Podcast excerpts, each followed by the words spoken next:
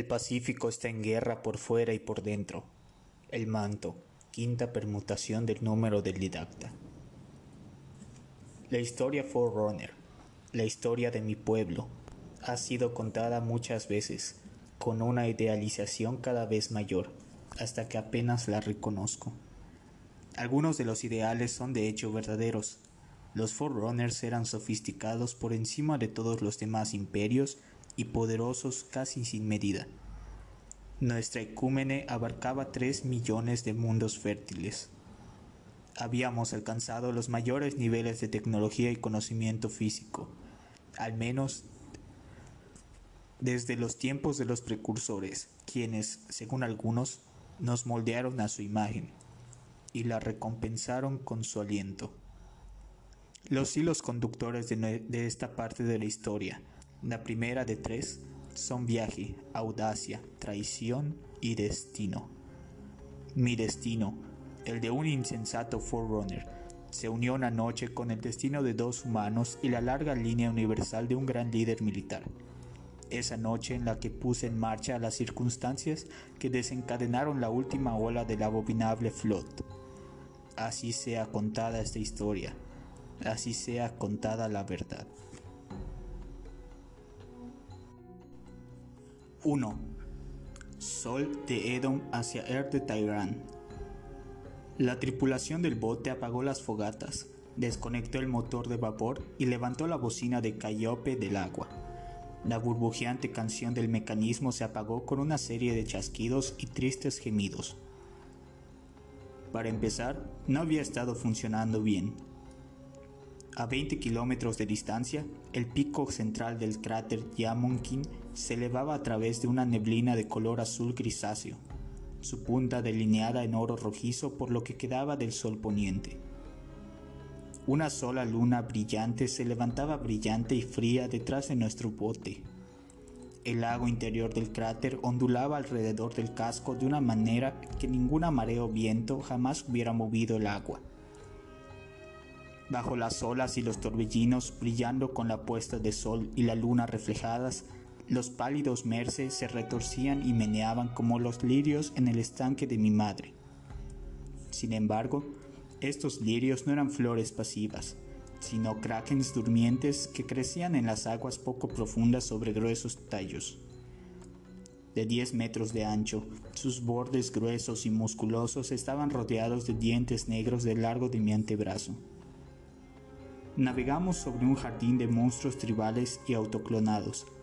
Cubrían todo el suelo inundado del cráter, escondiéndose justo debajo de la superficie y muy defensivos de su territorio.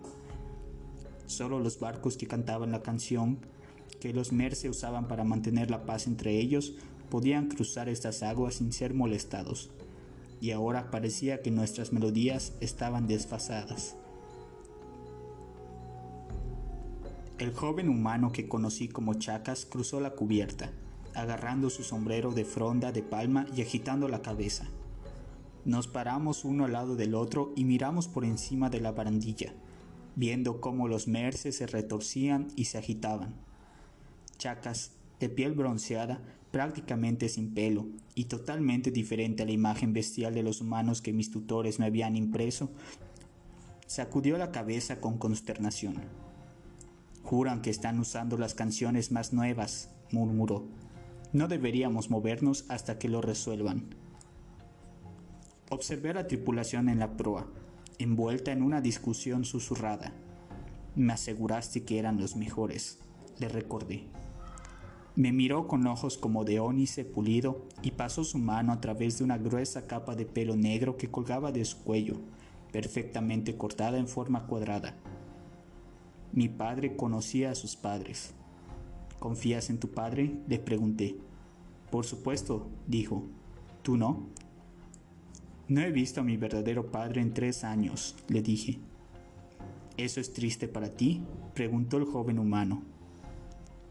Él me envió allí, señalé un brillante punto rojizo en el cielo negro, para aprender disciplina. ¡Sha! El Florian una variedad más pequeña de humano, la mitad de la altura de Chacas, correteó desde la popa descalzo para unirse a nosotros. Nunca había conocido una especie tan variada, pero que mantuviera un nivel de inteligencia tan uniforme. Su voz era suave y dulce, e hizo delicadas señales con sus dedos.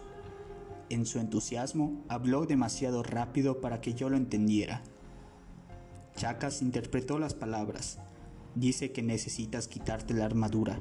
Está perturbando a los Mercy.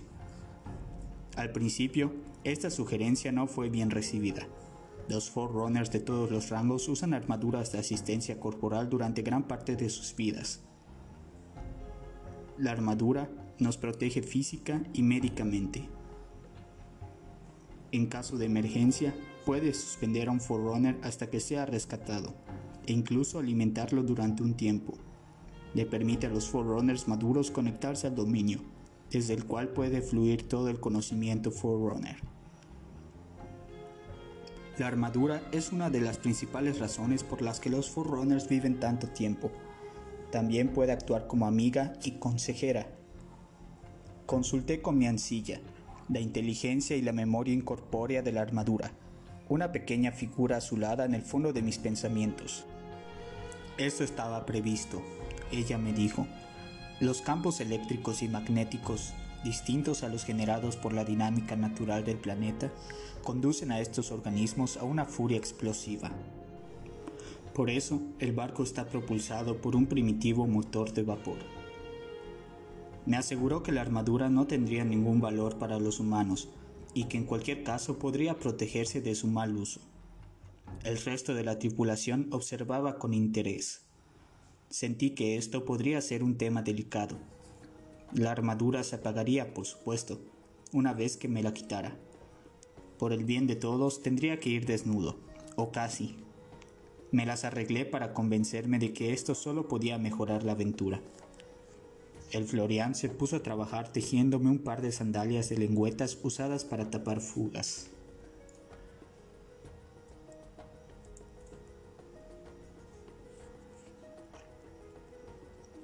De todos los hijos de mi padre, yo era el más incorregible. En sí mismo esto no era una mala señal o incluso inusual. Los manipulares prometedores a menudo muestran una rebelión temprana. El sello en metal en bruto a partir del cual se afina y forma la disciplina de todo un rango. Pero sobrepasé incluso la amplia paciencia de mi padre. Me negué a aprender y avanzar a lo largo de cualquiera de las curvas apropiadas for runner. Entrenamiento intensivo, otorgamiento de mi rango, mutación a mi siguiente forma y finalmente adhesión a una triada naciente donde ascendería al cenit de la madurez. Nada de eso me atraía. Me interesaba más la aventura y los tesoros del pasado. La gloria histórica brillaba mucho más en mis ojos. El presente parecía vacío. Y así, al final de mi sexto año, frustrado más allá de la resistencia por mi terquedad, mi padre me intercambió con otra familia, en otra parte de la galaxia lejos del complejo de Orión donde nació mi pueblo. Durante los últimos tres años, el sistema de ocho planetas alrededor de una estrella amarilla menor, y en particular el cuarto, un mundo seco, rojizo y desértico llamado Edom, se convirtió en mi hogar. Llámalo exilio, yo lo llamé escape. Sabía que mi destino estaba en otra parte. Cuando llegué a Edom, mi padre de intercambio, siguiendo la tradición, equipó mi armadura con una de sus propias ancillas para educarme sobre los caminos de mi nueva familia. Al principio, pensé que esta nueva ancilla sería la cara más obvia de mi adoctrinamiento, solo otro grillete en mi prisión, dura y poco comprensiva. Pero pronto demostró algo completamente distinto a diferencia de cualquier ancilla que yo hubiera experimentado. Durante mis largos periodos de tutoría y ejercicio regimentado, ella me arrastró, rastreó mi áspera rebelión hasta sus raíces, pero también me mostró mi nuevo mundo y mi nueva familia a la clara luz de una razón imparcial. Eres un constructor enviado a vivir entre mineros, ella me dijo, los mineros están por debajo de los constructores, pero son sensatos, orgullosos y fuertes. Los mineros conocen los crudos caminos internos de los mundos. Respétalos y te tratarán bien. Te enseñarán lo que saben y te devolverán a tu familia con toda la disciplina y habilidades que un manipular necesita para avanzar. Después de dos años de servicio generalmente impecable, guiando mi reeducación y al mismo tiempo aliviando mi existencia embrutecedora con un cierto ingenio seco, ella llegó a discernir un patrón en mis preguntas. Su respuesta fue inesperada. La primera señal del extraño favor de mi ancilla fue la apertura de los archivos de mi familia de intercambio. Las ancillas se encargan del mantenimiento de todos los registros y bibliotecas para facilitar el acceso a cualquier información que un miembro de la familia pueda necesitar, por antigua y oscura que sea. Los mineros, ya sabes, excavan profundo. Los tesoros, como tú los llamas, están frecuentemente en su camino. Ellos recuperan, registran, solucionan el asunto con las autoridades apropiadas y siguen adelante. No son curiosos, pero sus registros son a veces muy curiosos. Pasé horas felices estudiando los viejos registros y aprendí mucho más sobre los remanentes de los precursores así como sobre la arqueología de la historia Forerunner. Aquí fue donde capté insinuaciones de tradiciones desaconsejadas u olvidadas en otros lugares, no siempre en evidencia real, sino que deduje de este y aquel hecho extraño. Y al año siguiente mi ancilla me midió y me juzgó. Un día seco y polvoriento, mientras escalaba la suave ladera del volcán más grande de Edom, imaginando que en la vasta caldera se escondía algún gran secreto que me redimiría ante los ojos de mi familia y justificaría mi existencia, mi estado común de fuga sin sentido, ella rompió el código de las ancillas de una manera impactante. Confesó que una vez, hace mil años, había sido parte del séquito de la bibliotecaria. Por supuesto, sabía sobre la mejor trabajadora de vida de todas yo no era completamente ignorante. Los trabajadores de vida, expertos en cosas vivas y medicinas, se encuentran por debajo tanto de los constructores como de los mineros, pero justo por encima de los guerreros. Y el puesto más alto entre los trabajadores de vida es moldeador de vida.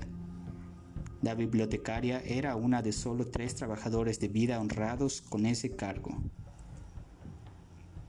La memoria de la ancilla de su tiempo con la bibliotecaria había sido supuestamente borrada cuando la organización de la bibliotecaria la intercambió con mi familia de intercambio, como parte de un intercambio cultural general.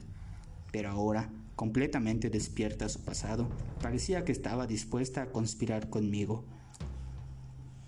Ella me contó, hay un mundo a unas pocas horas de Edom donde puedes encontrar lo que buscas Hace 9.000 años, la bibliotecaria estableció una estación de investigación en este sistema. Sigue siendo un tema de discusión entre los mineros, que por supuesto lo desaprueban. La vida es mucho más resbaladiza que las rocas y los gases. Esta estación estaba situada en el tercer planeta del sistema, conocido como Er de Tairan, un lugar olvidado, oscuro, aislado y tanto el origen como el depósito final de lo último de una especie degradada llamada humanos. Parecía que los motivos de mi ancilla eran aún más retorcidos que los míos. Cada pocos meses, una nave se levantaba de Edom para llevar suministros a Er de Tyrant. Ella no me informó precisamente de lo que encontraría allí, pero a través de indicios y pistas me llevó a decidir que era algo importante. Con su ayuda, atravesé los laberínticos pasillos y túneles hasta llegar a la plataforma de embarque. Me introduje de contrabando en la abarrotada embarcación, restablecí los códigos para ocultar mi masa extra y me fui a Air de Tyrant.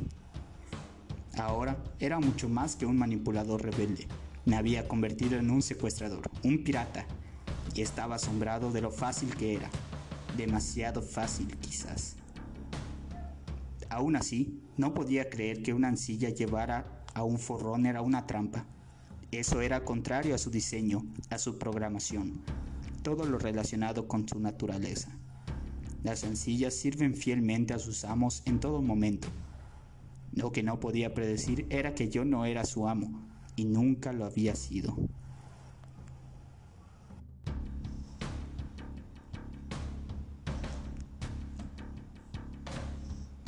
Me desnudé a regañadientes, desenrollando la espiral del torso, luego los protectores de hombros y brazos, y finalmente los protectores de piernas y botas. La delgada y pálida pelusa en mis brazos y piernas se agitaba con la brisa. De repente me picaban el cuello y las orejas. Entonces todo me picaba y tuve que forzarme a ignorarlo. La armadura asumió un molde ahogado de mi cuerpo mientras se desplomaba sobre la cubierta. Me preguntaba si la ancilla se quedaría dormida o si, continuaría con sus propios procesos internos. Esta era la primera vez que había estado sin su guía en tres años.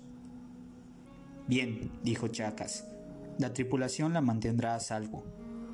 Estoy seguro de que lo harán, le dije. Chacas y el pequeño Florian, en su propio idioma, ejemplares respectivamente de Chamanune y Amanune, se lanzaron a la proa, donde se unieron a los cinco miembros de la tripulación que ya estaban allí y discutieron en susurros bajos. Cualquier cosa más fuerte y los Merce podrían atacar independientemente de si el barco cantaba o no la canción apropiada. Los Merce odiaban muchas cosas, pero especialmente odiaban el exceso de ruido. Después de las tormentas, se decía que permanecían alterados durante tres días, y que el paso sobre el mar interior se hacía imposible. Chacas volvió, agitando la cabeza. Van a intentar interpretar algunas canciones de hace tres lunas, él dijo. Los Merce rara vez inventan nuevas melodías. Es una especie de ciclo. Con un brusco cabeceo, el bote giró sobre el eje de su mástil. Me tiré al suelo y me acosté junto a mi armadura. Había apagado bien a los humanos. Chacas había oído extrañas historias de antiguas zonas prohibidas y estructuras secretas dentro del cráter King.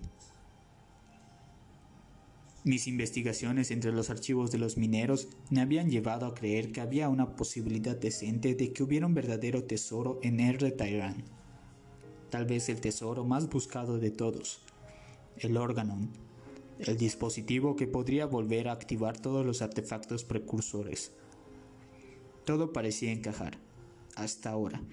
¿Dónde me habían guiado mal? Después de una excursión a través de 60 años luz y un segundo y trivial viaje de 100 millones de kilómetros, puede que nunca llegue a acercarme a, mi objetivo final. A estribor, un merce rompió la superficie, flexionando abanicos de color gris púrpura y derramando cintas de agua. Podía oír largos dientes negros royendo el casco de madera. La travesía de Edom a Teherán duró unas largas y aburridas 48 horas, por lo que no se consideraba necesario entrar en el, en el desliespacio para un viaje rutinario de suministros a través de una distancia tan corta.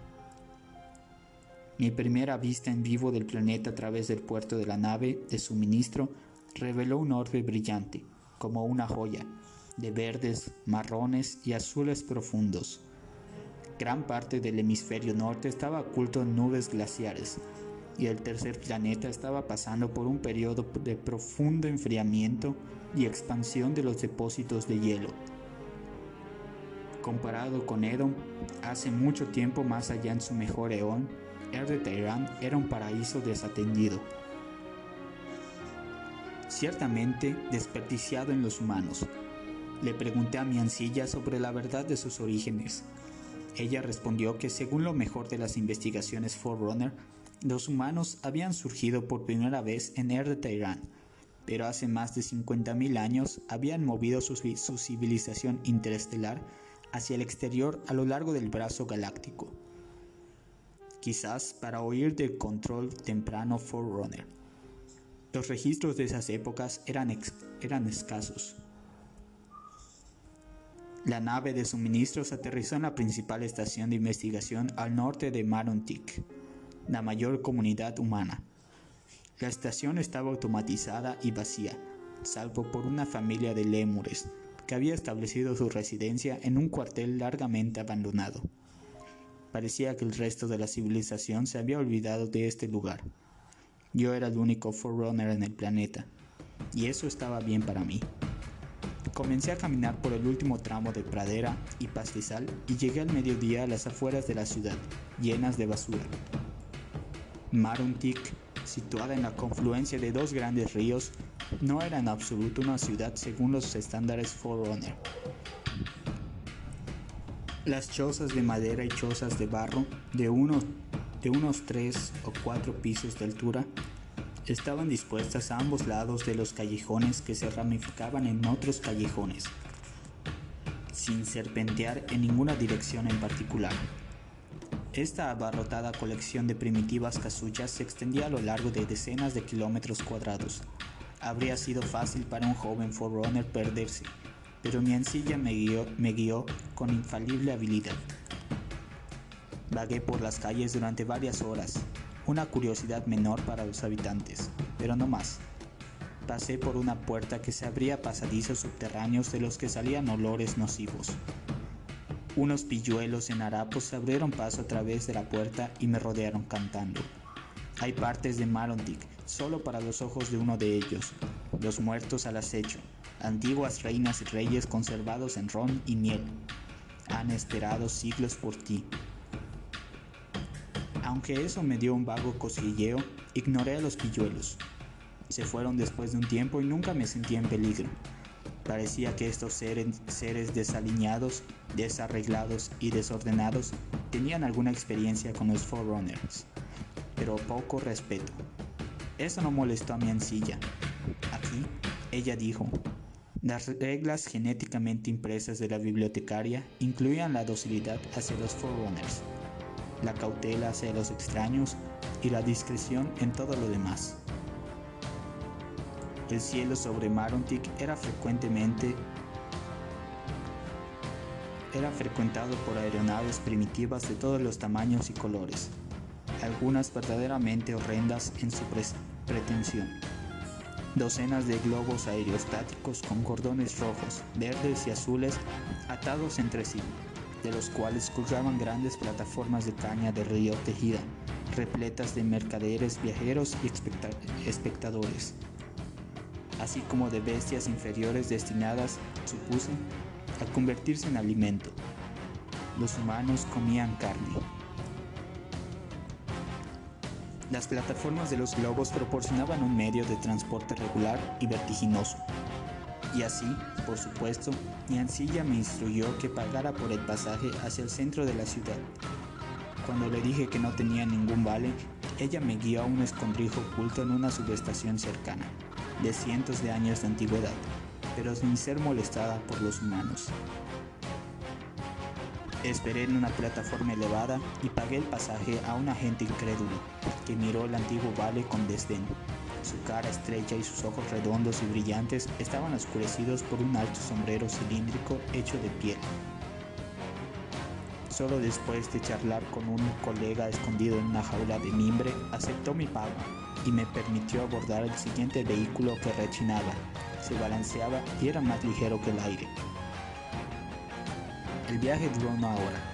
La plataforma de globo llegó al centro de la ciudad al caer la noche faroles fueron encendidos a través de, de las retorcidas calles. Largas sombras se vislumbraban. Estaba rodeado de rusticidad antropoide. En el mercado más grande de Marontic, me informó mi ancilla, había antiguamente un colectivo de guías humanos, algunos de los cuales aún conocían las rutas hacia los centros de la leyenda local. Pronto, todos los humanos estarían dormidos, una condición con la que yo había tenido poca experiencia, así que teníamos que darnos prisa. Si lo que buscas es aventura, ella dijo, aquí es donde es más probable que la encuentres, aunque también es más probable que sobrevivas a la experiencia. En un desordenado conjunto de callejones que servían tanto de senderos como de canalones, encontré la antigua fachada de piedra de río de la matriarca de los guías media escondida en las sombras, iluminada por una sola vela que colgaba de un gancho en el zarzo, una hembra enormemente gorda, envuelta en una túnica holgada de tela blanca, vergonzosamente transparente, me miraba con abierta sospecha. Después de hacer algunas ofertas que me resultaron ofensivas, incluyendo un recorrido por catacumbas subterráneas llenas de humanos muertos, ella agarró lo que quedaba de mis vales y me pasó a través de un arco de trapos colgados hacia un joven miembro del gremio que, según ella, podía ayudarme. Hay tesoros en Erde Tyrant, joven Forerunner, ella añadió en un dulce barítono. Como seguramente has deducido a través de una cuidadosa investigación, y tengo al chico perfecto para ti. Fue aquí, en las húmedas sombras de una choza de caña, donde conocí a Chacas. Mi primera impresión del humano de piel bronceada, semidesnudo, con su grasienta cabellera negra, no fue favorable. No paraba de mirarme, como si nos hubiéramos visto antes, o quizás buscaba un punto débil en mi armadura. Me encanta resolver misterios, dijo Chacas. Yo también busco tesoros perdidos. Es mi pasión. Seremos amigos, ¿no? Sabía que los humanos, como seres inferiores, eran tramposos y engañosos. Aún así, tenía pocas opciones. Mis recursos estaban en su límite. Unas horas más tarde, me condujo por calles negras hasta otro barrio, lleno de amamune, y me presentó a su compañero, un Florian de hocico, de hocico gris rodeado por una turba de diminutos jóvenes y dos encorvadas y ancianas hembras, creo. El Florian se estaba llenando las mejillas con lo último de una cena de fruta y platos de carne cruda machacada y sin forma. El Florian dijo que sus antepasados habían frecuentado una vez una isla en forma de anillo en el centro de un gran cráter, inundado. Lo llamaron Yamonkin, Aug, agua del hombre grande. Allí, él dijo, hay un sitio maravilloso que todavía escondía muchas antigüedades. De los precursores, le pregunté, ¿quiénes son? Antiguos maestros, le dije, antes de los Forerunners. Tal vez, muy antiguo. El Florian me miró con astucia y luego se dio palmaditas en los labios con el dorso peludo de su mano. ¿El órganon? le pregunté. Ni Chacas ni el Florian estaban familiarizados con ese nombre, pero no descartaron la posibilidad.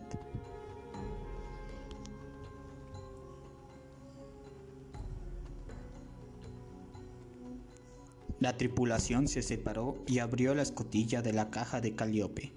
Los Amanune, su cabeza apenas a la altura de mi cintura, menearon sus manos extendidas. Con la ayuda de sus compañeros y, y diestros dedos, Insertaron un juego diferente de plaquetas de madera con diminutas clavijas de cuerno. Luego, reajustaron el mecanismo de cuerdas de tripas estiradas y arqueadas. Sacaron el cuerpo, el cuerno que transmitía la música al agua. Acoplaron el tubo de vapor y rebobinaron el mecanismo que lo alimentaba todo. Chacas caminó hacia la popa, aún preocupado. La música calma las flores salvajes, dijo el chamanune un dedo calloso sobre el labio. Ahora esperamos y observamos. El Florian volvió corriendo a agacharse a nuestro lado. Puso una mano alrededor de los tobillos desnudos de su amigo. La caja cerebral del pequeño hombre contenía menos de un tercio de la del joven Chacas, y sin embargo me costaba decidir quién era más inteligente o más sincero. En mi búsqueda de tesoros había centrado mis estudios en los viejos registros Forerunner, y lo poco que había aprendido sobre la historia de la humanidad no me resultaba agradable revelarlo a mis guías. Hace diez mil años, los humanos habían peleado una guerra contra los Forerunners y habían perdido. Los, los centros de la civilización, civilización humana habían sido desmantelados y los propios humanos involucionados y fragmentados en muchas formas. Algunos decían que como castigo, pero más bien porque eran una especie naturalmente violenta. La bibliotecaria, por alguna razón, había adoptado la causa humana.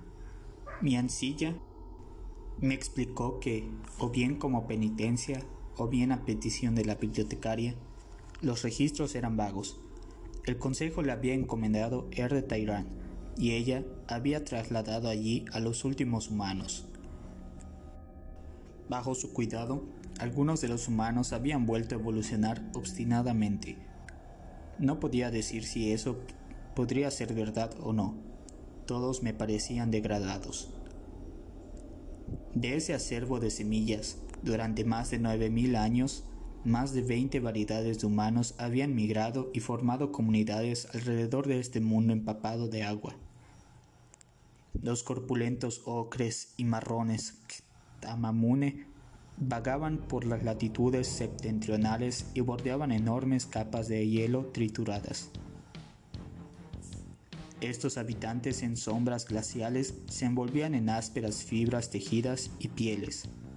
No lejos del mar interior de este cráter, sobre una imponente cordillera de montañas, los delgados y ágiles Ashamamune corrían por las praderas ecuatoriales y saltaban entre espinosos árboles para evitar depredadores. Algunos optaron por construir ciudades rudimentarias, como si lucharan por recuperar la grandeza del pasado, y fracasaran miserablemente. Debido a las fuertes similitudes en nuestra estructura genética natural, algunos sabios Forerunner pensaban que los humanos podrían ser una especie hermana, también moldeada y con el aliento de vida dado por los precursores. Era posible que la bibliotecaria intentara probar esas teorías. Muy pronto, evolucionados o no, podría haber siete humanos menos en la colección de la bibliotecaria y un Forerunner menos.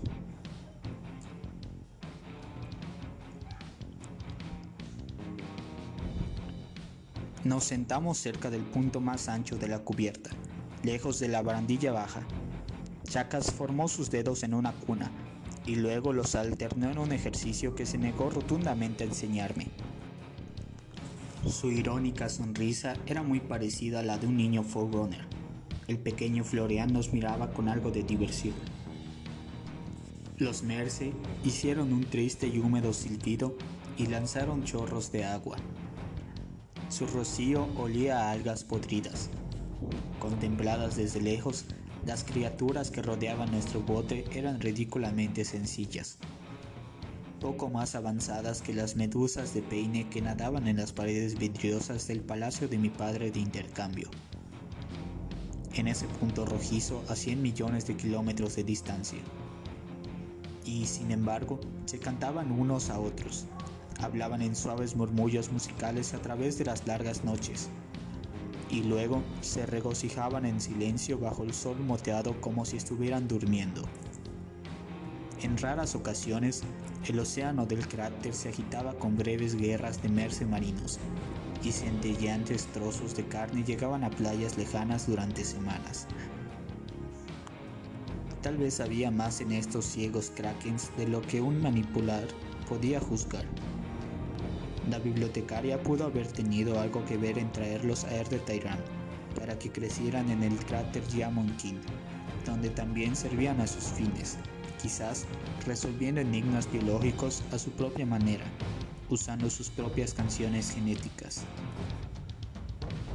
Me lo estaba imaginando o estaba disminuyendo lentamente la trituración de abajo y la agitación a nuestro alrededor. La luna se puso, las estrellas estuvieron brillantes por un tiempo. Entonces la niebla volvió a entrar, llenando el tazón del cráter de borde a borde. Chacas dijo que escuchaba el suave oleaje en una playa. Los merces están tranquilos ahora, creo. Él añadió esperanzado. Me levanté para recuperar mi armadura, pero un humano voluminoso y de aspecto fuerte me bloqueó el paso, y Chacas agitó la cabeza. La tripulación decidió que podría ser el momento de soltar la clavija y conectar el motor. Una vez más avanzamos. No podía ver mucho más allá de la barandilla excepto pequeñas ráfagas de fosforescencia. El agua, lo poco que podía ver, parecía tranquila. Chacas y el Floreán murmuraron, murmuraron oraciones humanas. El Floreán terminó sus oraciones con una melodía corta y dulce, como el canto de los pájaros. Si hubiera sido fiel a mi crianza Incluso ahora estaría contemplando los dictados del manto, repitiendo silenciosamente las dos leyes del hacer y del mover, permitiendo que mis músculos se flexionaran de acuerdo a esos ritmos hasta que me balanceara como un árbol joven. Pero aquí estaba, siguiendo falsas esperanzas, asociándome con los desacreditados y los humildes, y aún podría nadar en un mar tentado. Con mi cuerpo sin desarrollar sería destrozado por monstruos sin mente. O caminar por una playa desierta alrededor de una isla sagrada en medio de un viejo cráter de un asteroide, inundado hace siglos con agua fría tan pura que se secaba sin dejar residuos. Desafío, misterio, peligro desenfrenado y belleza. Todo eso valía la pena sin importar la vergüenza que pudiera sentir.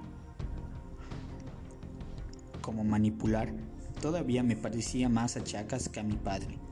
Todavía podía sonreír, pero no lo creía digno de mí.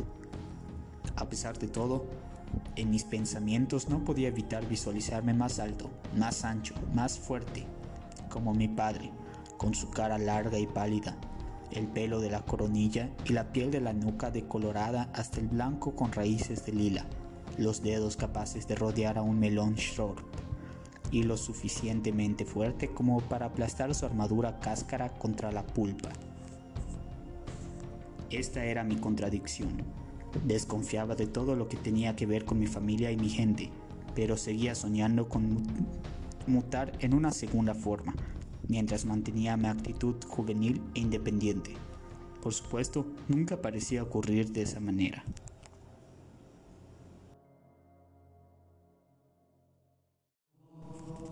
El piloto caminó hacia la popa con renovada confianza. Los Merce creen que somos unos de ellos.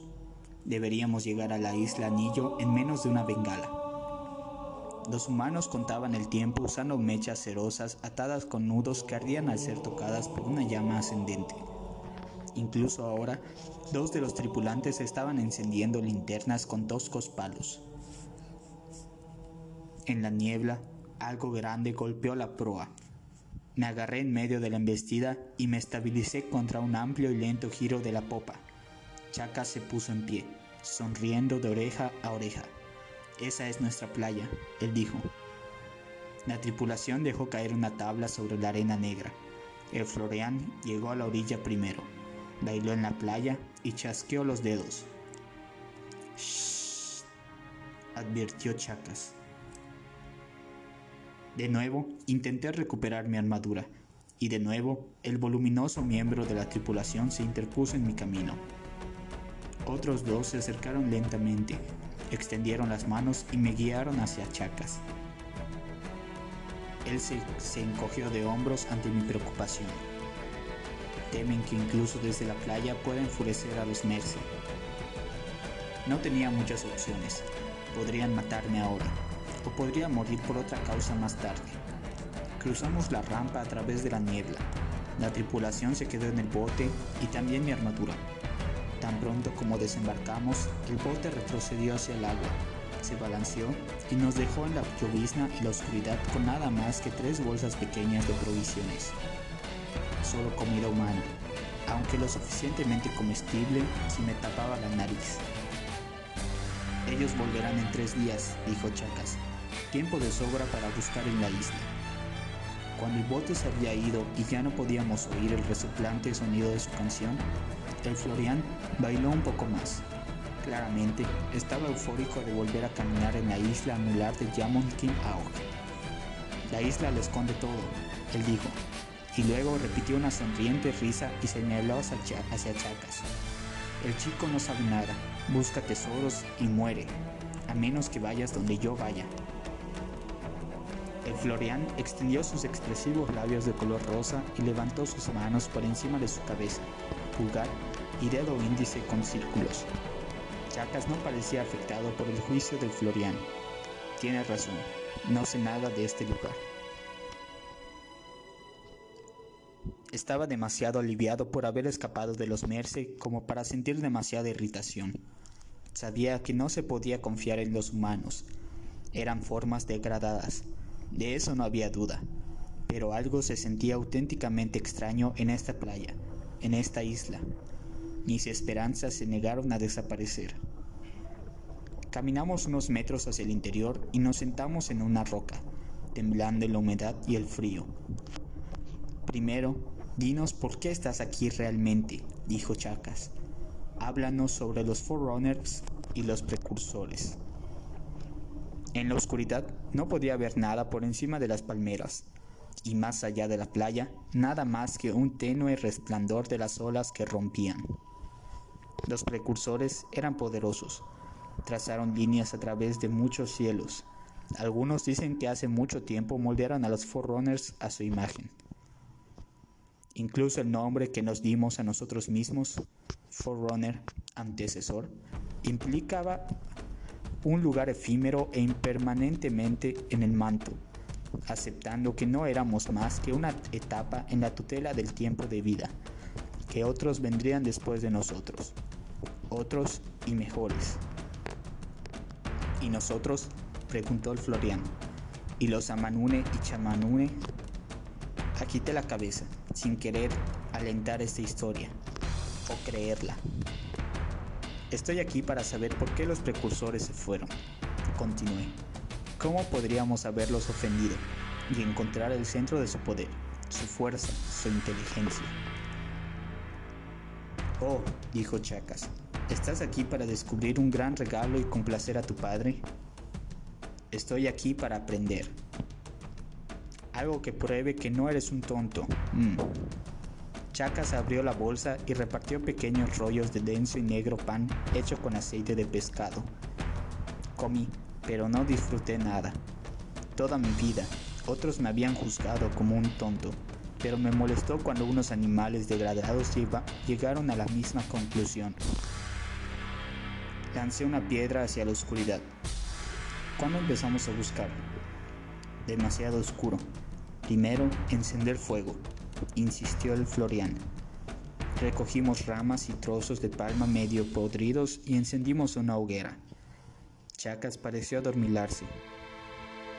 Luego se despertó y me sonrió. Bostezó, se estiró y miró hacia el océano. Los Forerunners nunca duermen, él observó. Eso era bastante cierto, siempre y cuando usáramos armadura. Las noches son largas para ti, ¿no? preguntó el Florian. Había convertido su pan de aceite de pescado en bolitas redondas y las había colocado en línea sobre la suavidad de una roca negra vidriosa. Ahora las agarró y una por una se las llevó a la boca, golpeando sus anchos labios. ¿Es mejor así? le pregunté. Él hizo una cara. El pan de pescado apesta, contestó la harina de fruta es mejor. La niebla se había disipado, pero el cielo nublado seguía cubriendo todo el cráter. No faltaba mucho para el amanecer. Me recosté de espaldas y miré hacia el cielo gris, en paz por primera vez en mi memoria. Era un tonto. Había traicionado a mi manípulo, pero estaba en paz. Estaba haciendo lo que siempre había soñado que haría. Taowa Maat, dije. Los dos humanos levantaron las cejas. Eso los hizo parecer hermanos. Taowa Maat era un término humano para el tira y afloja del universo. En realidad, se traducía de forma bastante clara en el habla forerunner de los constructores. Caes cuando tu estrés te desgarra. ¿Sabes sobre eso? preguntó Chacas. Mi ancilla me enseñó. Esa es la voz en su ropa, le dijo Chacas al Florian sabiamente. Una hembra. ¿Es hermosa? preguntó el pequeño. No en tu especie, le dije. El Florian terminó su última bola redonda de pan de aceite de pescado e hizo otra cara notable, con muchos músculos expresivos. Daowa Maat. Cazamos, crecemos, vivimos, la vida es simple, nosotros lo sabemos. Pincho a Chacas. Me empieza a agradar este Forerunner. Dile todos mis nombres. Chacas tomó un profundo respiro. El amanune sentado a tu lado, cuyo aliento huele a aceite de pescado y pan rancio. Su nombre de familia es cazador diurno. Su nombre personal es levantador de la montaña, de la mañana. Su nombre largo es cazador diurno, que hace senderos largos, levantador de la mañana. Un nombre largo para un tipo bajo. Le gusta que le llamen levantador. Riser. Ahí está hecho. Todo bien, todo cierto, dijo Riser satisfecho. Mis abuelos construyeron muros aquí para protegernos y guiarnos. Lo verás después del amanecer. Ahora, demasiado oscuro. Buen momento para aprender nombres. ¿Cuál es tu verdadero nombre, joven Forerunner? Para que un Forerunner revelara su nombre de uso real a alguien fuera del manípulo y a humanos, en ese caso, delicioso. Un perfecto pinchazo para mi familia. Nacido de las estrellas, dije. Nacido de las estrellas de duración eterna. Forma cero. Manipular no probado. Un trabalenguas, dijo Reiser. Abrió los ojos de par en par. Se inclinó hacia adentro e hizo esa boca ancha, con los labios rizados. Esa sonrisa burlona que indicaba una gran diversión floriana. Pero tiene un buen sonido de balanceo. Me incliné hacia atrás. Me estaba acostumbrando cada vez más a su rápido discurso. Mi madre me llama nacido, le dije. Corto es mejor, dijo Reiser. Nacido será. El día se acerca. Pronto hará calor y el sol brillará, dijo Chacas. Revuelvan y raspen. No quiero que nadie encuentre huellas.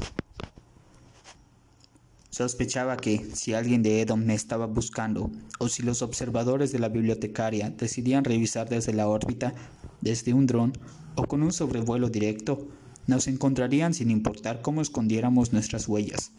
Sin embargo, no les dije nada a mis compañeros.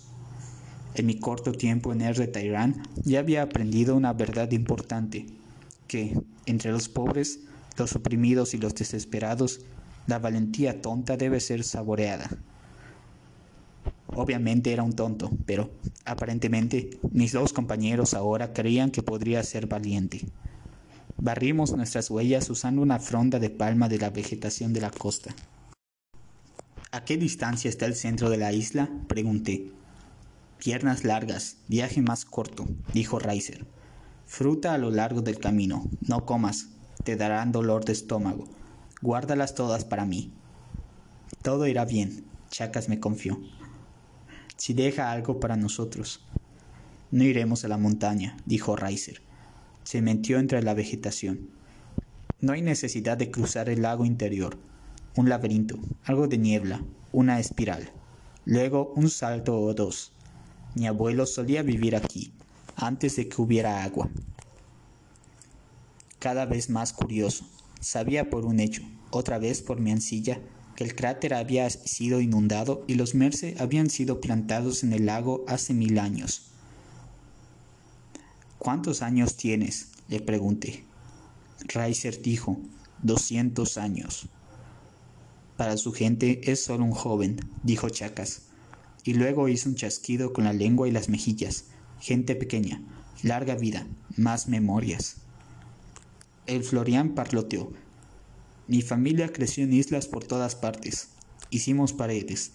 Mi madre vino de aquí antes de conocer a mi padre. Y ella le dijo, y él me dijo, una canción chasqueante y silbido melódico. Así es como descubriremos el laberinto. ¿Canción chasqueante? Eres un privilegiado, dijo Chacas. Los Amamune no suelen revelar estas verdades a extraños. Si son ciertas, dije, Ninguno lo tomó como una ofensa. Los humanos que había conocido parecían notablemente insensibles, o más probablemente, las declaraciones de un Forerunner significaban poco en un mundo que ellos pensaban que era suyo. Finalmente llegó la luz del día, y con rapidez. El cielo pasó de naranja suave a rosa y azul en pocos minutos.